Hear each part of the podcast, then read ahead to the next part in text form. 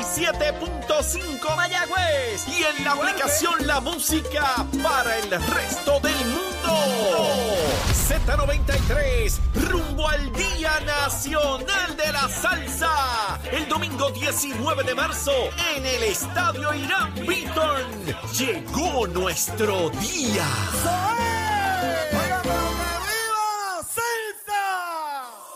Solo faltan, solo faltan tres días nuestro Día Nacional de la Salsa. ¡Salsa!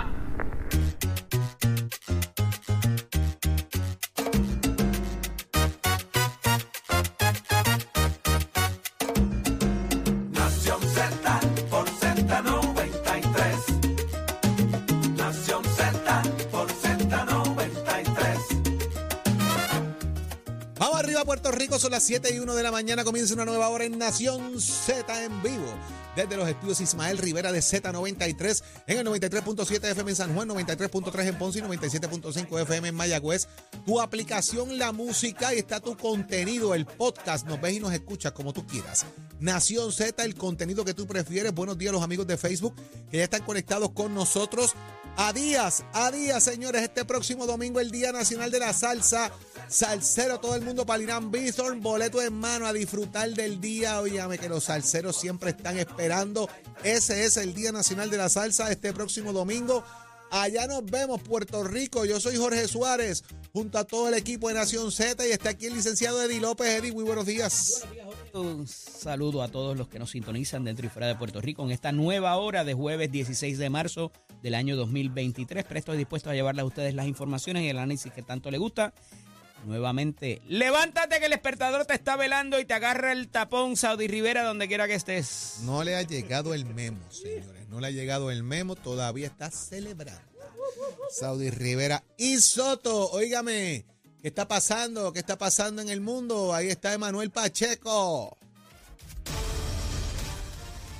Buenos días, Puerto Rico. Soy Emanuel Pacheco Rivera informando para Nación Z en los titulares. El secretario del Departamento de Salud, Carlos Mellado, firmó una enmienda a la orden administrativa 334 para exigirle a las compañías de seguros que administran la reforma de salud a incluir en su cubierta una prueba fecal inmunológica a partir de los 40 años como respuesta al aumento en el cáncer colorectal. En otras noticias, los representantes del Partido Nuevo Progresista José Memo González y Eryacer Morales presentaron una propuesta legislativa que busca someter a las personas convictas por delitos de incesto, agresión sexual y actos lascivos al tratamiento de castración química como alternativa para ayudarlo a su rehabilitación y proteger otras posibles víctimas. Por otra parte, el consorcio Luma Energy sometió ayer al negociado de energía de Puerto Rico la moción para el ajuste trimestral en la factura de luz, que resultaría en una reducción de casi 2.9 centavos por kilovatio hora para el periodo de abril a junio. La petición se fundamenta en los datos provistos por la Autoridad de Energía Eléctrica que corresponde a la compra de combustible para el periodo de diciembre de 2022 a febrero de 2023, en el que se registraron recaudos en exceso por 66.2 millones de dólares. Hasta aquí los titulares, les informó Emanuel Pacheco Rivera. Yo les espero en mi próxima intervención aquí en Nación Z, que usted sintoniza por la emisora nacional de la salsa Z93. Noticias, controversias y análisis. Porque la fiscalización y el análisis de lo que ocurre en y fuera de Puerto Rico comienza aquí, en Nación Z. Nación Z por, por Z93. Continuamos acá la discusión con ustedes. Estamos ahí tratando de conseguir al expresidente del Senado, Tomás Rivera Chats, para que esté con nosotros acá en Nación Z y podamos tener este diálogo eh, con él. Eddie, eh, en lo que Tomás nos contesta ahí, eh, mira, este tema de la castración química que ha tomado vuelo y revuelo de alguna forma luego de que se radicara aquel proyecto de ley para que las mujeres cumplieran cárcel por el aborto, pues les revierten el tema a la castración química, pero parece que ya tener algún grado de oposición en la Asamblea Legislativa, aunque se le da el curso eh, legislativo a la pieza. Mira, eh, si algo queda demostrado, Jorge, es que hay mucho desconocimiento y que mucha gente no lee antes de opinar, inclusive legisladores. Y esto se trata, si se lee el proyecto, eh, eh, habla de, ya mismo les consigo el número, para que lo puedan accesar a través de la Oficina de Servicios Legislativos. Eh, habla de un proceso químico. No es que le van a cortar el miembro, ni es que van a hacerle nada de, de- de quirúrgicamente. O sea, esto es una, un medicamento que se tiene que tomar ese individuo o esa individua para propósitos de disminuir su libido sexual y que no incida en esos pensamientos y en ese tipo de conducta, ¿verdad? Que lleva a, a esa conducta para propósitos luego de cumplir su sentencia. Si leen el proyecto, seis meses antes de que la persona esté próximo a salir, tiene que como condición mantenerse en ese régimen de ese medicamento para propósito. Esto ya se hace, eh, hasta ahora es voluntario, ¿verdad? Eh, la familia muchas veces incide en, en la persona que va a salir eh, y además de estar registrado en el libro de ofensores sexuales, también se somete a ese tipo de medicamento. Ah, ¿cómo lo obligas una vez esté en la libre comunidad a cumplir con eh, tomarse el medicamento? Pues eso ciertamente va a conllevar una reglamentación, unas regulaciones, eh, como se hace cuando la gente está bajo probatoria. Eh, y a esos efectos, pues por ahí es donde va esa legislación. Pero se ha ¿qué- qué hablado de castigo cruel, Ajá, cruel e inusitado, ajá. por eso, porque, o sea, no es que tú vas a coger a la persona, lo vas a amarrar en una silla y le vas a, el, tú sabes, eh, ¿Cómo es, Juidito? el piruriru. ¿Cómo es el juicio? Ah, ¿Viste? Esto es, esto es aquí Eh, 4D, papá. Pero, eh, porque escupís a alguien, mala sí, mía. Sí, sí, sí. Ok. Este, Búscate pero, chamo, pero cuando están hablando de, castur- de castigos crueles e inusitados, o sea, no, es como condición, tienes que tomarte este medicamento como se hace con la metadona, como no se hace con muchos otros Es un medicamentos. tratamiento médico, literalmente. Lo es, lo es. Y, y invasivo, sí, también te la compro. Pero, ¿verdad? Es en el interés del colectivo, de que esa persona no vuelva a salir y vuelva a proceder a esa conducta. ¿Será un disuasivo real esto, Eddie? ¿Verdad? Digo, vamos a ver qué ocurre en las vistas públicas, pero ¿será un disuasivo real? Porque fíjate, digo, no voy a hacer la comparativa, ¿verdad? Pero aquí se aumentan penas, se hacen 20 cosas y siguen ocurriendo situaciones particulares. ¿Será esto un disuasivo de verdad para la gente? Eh, mira, yo creo que con una, eso es como los asesinatos, con uno Eso. que, con uno que evitemos, yo creo que eh, es más que suficiente, ¿verdad? Eh, porque ciertamente son asuntos lamentables y, y no, no estamos protegiendo a cualquier parte de la población, este, a los niños, a las mujeres, a, las, a los viejitos, ¿verdad? Eh, eh, a las poblaciones más indefensas, porque pues a lo mejor, y oye, y por más armado que tú estés, ah, también, o sea, todo depende de, de, de, de cómo se den las circunstancias de esos ataques, ¿no? Eh, Claro. Pero de, de ordinario lo hemos visto en poblaciones que no, no, no pueden defenderse, ¿verdad? Lo, lo- las personas que minusválidas o que tienen alguna condición, eso se da mucho. eh, y entonces a veces pasan años, Jorge, y no sabemos que estas conductas se están dando, como pasó con la muchacha aquella que supimos que estaba embarazada, eh, válgame, faltando que eh, le faltaba creo que un mes para, para parir. Y un poco por eso es que eh, se trae el asunto en la discusión del, del proyecto que criminalizaba el aborto eh, y podrán los legisladores eh, decir que no habían leído y que querían bajarlo tres o cinco años, pero la realidad es que criminalizaban la conducta contra. Está en línea telefónica el expresidente del Senado y portavoz del Partido No Progresista en el Senado de Puerto Rico, Tomás Rivera Chat. Buenos días, presidente. Buenos días, presidente. Buenos días, y Eddie. Buenos días para Jorge. Saudi no ha regresado todavía. Gracias a Dios. Está grabando un anuncio de una cerveza mexicana. Bueno, pero dejamos consignado nuestro saludo para ella y para todos los demás compañeros que laboran con ustedes. ahí. Consignado, consignado para el récord. Nación Z, para todos los que laboran ahí, y por supuesto para la audiencia que los escucha, no tan solo en, la- en las ondas radiales, sino en las demás plataformas, pues les agradezco a ti, Eddie, y a Jorge la oportunidad de compartir con todos. Seguro que sí. Presidente, va de entrada rápido eh, vistas públicas para la eh, nominada procuradora Eso de la Hoy. mujer. Eso es hoy. Eh, ¿Cómo va el tema? ¿Se conseguirán votos? Eh, ¿Seguirá en el limbo ese tema? Porque el portavoz del Partido Popular ha dicho que, que está complicado el panorama. Está ahora colgada, está colgada, presidente.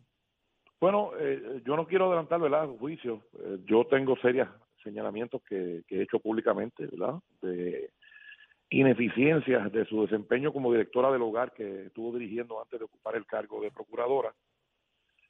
A esta fecha no ha divulgado ningún plan de acción sobre eh, cómo se va a manejar eh, todo este panorama de violencia y algunas muertes de contra la mujer en Puerto Rico. no ha habido un pronunciamiento en esa dirección, no ha habido eh, un anuncio de ninguna estrategia, ha habido silencio en múltiples casos que han ocupado primeras planas y titulares. Así que ese es el récord. Ese es el récord, y respectivamente de lo que puede hacer la opinión de cualquiera. Pero, presidente, parecería que quien la está defendiendo por ahí eh, son las dos senadoras del Partido Popular que han ido a programas y eso a defenderla, pero el, el PNP es un nombramiento del gobernador, la han dejado sola.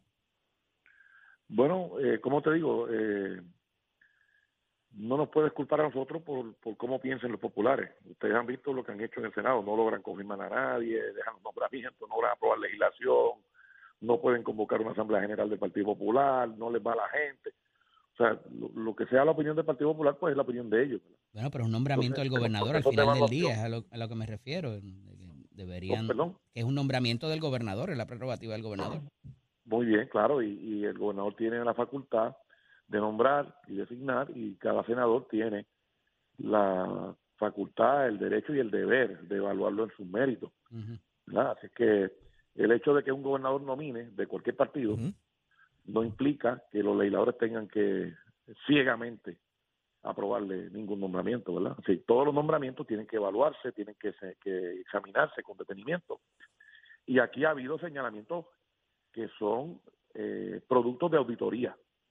O sea, esto no se trata de una opinión o de que eh, a alguien le parece, no, no, no. Informes de auditoría que señalan gravísimas deficiencias en el desempeño de la señora Vilmar Rivera. ¿Se le cuestionará eso hoy allí? irrefutable.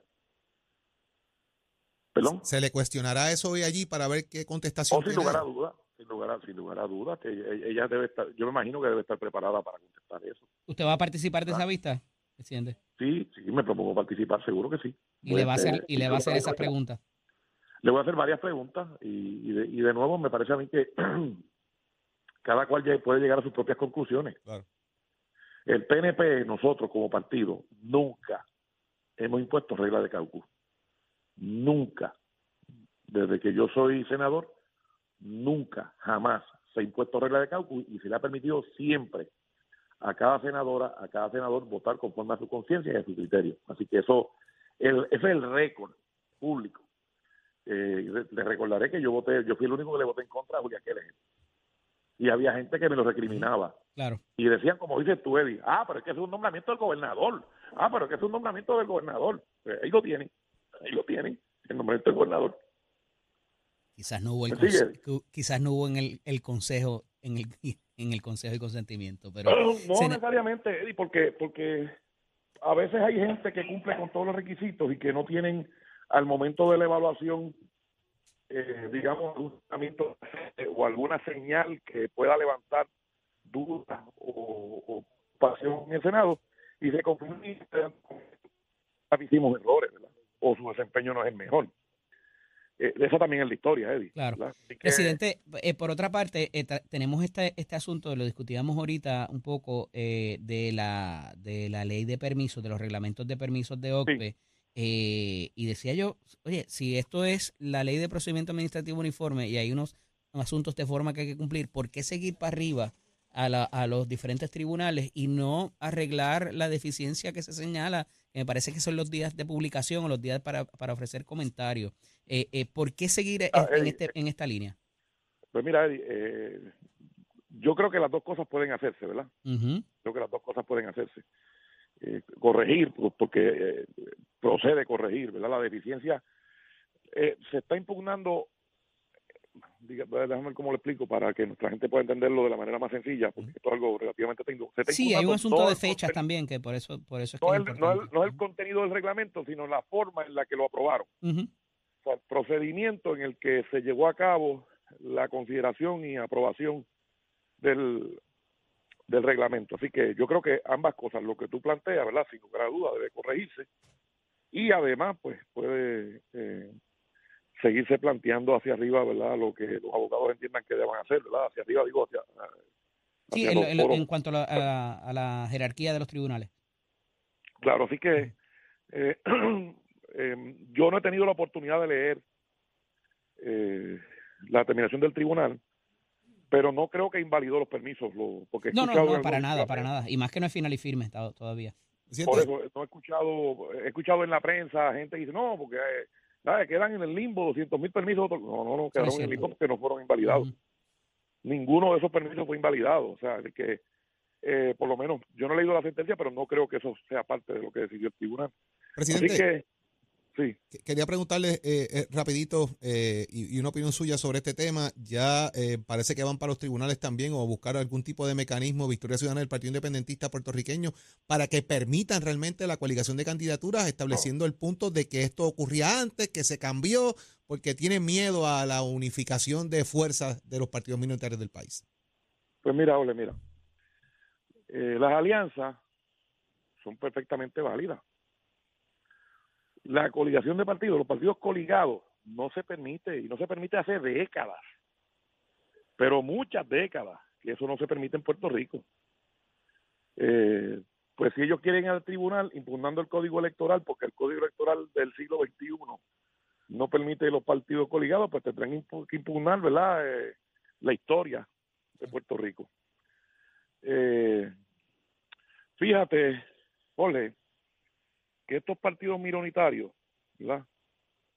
Dicen, dicen que, que los partidos, lo que ellos llaman los partidos principales o lo que ellos llaman el bipartidismo, tienen algún temor. Y todas las leyes que se han ido aprobando, por el contrario, le han dado más espacio y más oportunidad. Más espacio, más- por ejemplo, el Partido Independentista no tiene los funcionarios de colegio en Puerto Rico. Eh, eh, Victoria Ciudadana tampoco. Vargas Vidal tampoco. Ni Proyecto de Dignidad. Pero el Código Electoral permite una transparencia que ellos han podido ser electos y se le han contabilizado los votos. Principalmente por el bipartidismo que ellos tanto señalan. Y ninguno de ellos ha podido impugnar resultados, excepto Natal, que hizo una, impugnación tribunal y hizo ridículo. Porque decía que tenía unos votos que no tenía, que no existían, que solamente existían en un viaje a las estrellas de una persona que parece que usa alguna sustancia que, lo aturde. Así es que eh, eh, pueden ir al tribunal y pueden hacer el planteamiento y pues, pues ya veremos lo que pasa. Pero partidos coligados nunca se han permitido en Puerto Rico, ¿verdad? Hace décadas que eso no está permitido en Puerto Rico, que siempre fue siempre se condenó. Y de nuevo, eh, ya veremos eh, si tienen un eso, porque ellos están amenazando con la alianza y no se acaban de aliar. Y están amenazando con un caso y no lo acaban de radical. Vamos a ver. Así que parece que son muchos Vamos a ver qué pasa con eso, oígame, porque usted habla de viajes a las estrellas y ayer la policía también trajo marcianos a la tierra y arrestaron una ganga que se llama así, así me gente cómo anda esto. Gracias, presidente, por estar con nosotros. Mira, Tato Hernández está aquí dice que cuando negocian un NOVA, me está diciendo, así que ponte de acuerdo con él para eso. ¿Cómo negociamos qué? Cuando negocian un NOVA de eso, de los carros. Mira, chico, es que Tato, Tato, ¿verdad? Acá entre yo, que no se entere Puerto Rico. Tato dañó un clásico, lo, lo apuñaló, lo modificó. Tato, No, ahora está más modificado, ahora tiene 427 turbo y positration. Imagínate, ahí tiene. Admisión de Mira, parte, relevo de cierra el micrófono a este. presidente, nos vemos, cuídese. Un abrazo, un abrazo. Cuídese, buen día. Ponte al día. Aquí te informamos y analizamos la noticia. Nación Z por, por, por Z93. Este segmento es traído a ustedes por Caguas Expressway, donde menos le cuesta un Ford. Damos paso al segmento del análisis del día. Como todos los jueves está con nosotros el ex senador Nelson Cruz. Memo al expediente de Daniel Machete Hernández, que no se vol- volvió a levantar en el día de hoy. Como anticipábamos, buenos días, senador, bienvenido. Buenos días, licenciado. Vamos a excusarlo, que está celebrando todavía la victoria Eso del equipo de anoche, así que Debe estar sí, grabando, el anuncio también de, de la cerveza mexicana. más Eh, probable. tuvimos oportunidad ayer de coincidir en la Casa de las Leyes allá y usted, eh, ¿verdad? Hay un tema que, que lo ha trabajado mucho y que recientemente ha estado en la palestra pública y que eh, eh, eh, pudiera eh, sufrir algún tipo de cambio en la ley de armas y particularmente con el asunto de las balas. Ponme esto en contexto, senador. Pues mira, muy bien. eh, sí, ayer coincidimos en la Casa de la Ley que estábamos visitando la oficina del representante Bernardo Márquez. Eh, como sabes, él ha presentado el proyecto de la Cámara 1648 que lo que busca es eh, atender el asunto de las municiones en Puerto Rico a raíz de las expresiones que hiciera luego de una conferencia de prensa eh, el director del negociado de investigaciones especiales. Nosotros fuimos allí con unos abogados conocedores del tema, ¿verdad? expertos en la materia, que nos ayudaron muchísimo cuando confeccionábamos este proyecto a final del año eh, 2019. Eh, fuimos acompañados también del doctor Pereira, que es un historiador eh, militar en Puerto Rico, que tiene a su cargo ¿verdad? todo el, el andamiaje y ha participado en la confección de otras leyes adicionales en, en Puerto Rico, anterior a la 168, y nos acompañó el amigo Adán Rosa, que preside una entidad que protege ¿verdad? los derechos de los ciudadanos que poseen armas de fuego. Estuvimos reunidos con el representante de Marque, tengo que decirte, Eddie, que fue una reunión muy abierta. El representante como abogado, ¿verdad?, eh, pudo eh, recibir todo el insumo y creo que coincidimos al final del día en que la ley tiene las garras, eh, ¿verdad?, no, no alejándonos de lo que él establece, ¿verdad?, que es el asunto de la cantidad. Eh, establecimos que y estipulamos de que la ley tiene unas garras en las cuales hoy en día la policía no ha ejecutado. Por ejemplo, eh, el martes, o sea, antier, eh, fue por primera vez en 20 años que el, el comité interagencial se reunió. Eh, Reunido ese comité con el equipo que estaba anteriormente, no, no se ha renovado según el Sí. mandato de la nueva ley, donde establece que debe haber un ciudadano conocedor de las armas dentro de ese, ¿verdad?, que represente la- a las personas que poseen armas de fuego en Puerto Rico. Pues eso no se ha renovado. Tiene todavía una persona que llevaba, eh, hacia 20 años atrás, estaba en, la, en, la, en ese comité, pero que fue uno de los tr- detractores de la nueva ley. ¿Cuál, Así que cuál eso, es pues, el, yo creo cuál es debe- el límite que se intenta eh, llevar a cabo? ¿Son 20 mil balas creo que es al año, algo así? Hoy en día, hoy en día dice la ley que una vez eh, el almero se da cuenta en la computadora que le vendió al licenciado Eddie López 20 mil balas, pues eso levanta una bandera y obliga a ese almero a decirlo a la policía. Pero es que la policía tiene el sistema todos los días frente a ellos. O sea, pueden ser cinco balas, pueden ser 500, pueden ser 10 mil, como quiera la policía conoce cuáles son Pero es eh, el, los el elementos, Estado ¿verdad? de Derecho, como está la ley ahora, ¿y qué busca 20 cambiar? mil. 20 mil y él lo que busca es bajarla a 5 mil y a 10 mil. En el caso de competidores 10 mil, en el caso de una persona normal cin- eh, 500. Yo creo que ¿verdad? Eh, la ley tiene las garras, es lo que él está preocupado eh, y una preocupación genuina, como todo puertorriqueño, del asunto ¿verdad? De, de las municiones en la calle. Pero la ley tiene las garras, por ejemplo, el comité interagencial, por ejemplo, el, el, el grupo que se tiene que crear para que estén los aeropuertos para combatir el tráfico, por ejemplo, las líneas aéreas que tienen hoy en día una, una hoja que informarle al gobierno cuando entran personas con armas a Puerto Rico, eso no se ha hecho. Atender el asunto de la entrada eh, en los muelles y en los aeropuertos, por ejemplo, si tienes una avioneta, vas a un país de la- Latinoamérica y deseas entrar una arma de fuego, pues pasas por un gay, por ejemplo, el caso de Ponce, que es donde yo me relaciono, y no hacen ningún tipo de, de inspección de aduana, estas avionetas pequeñas.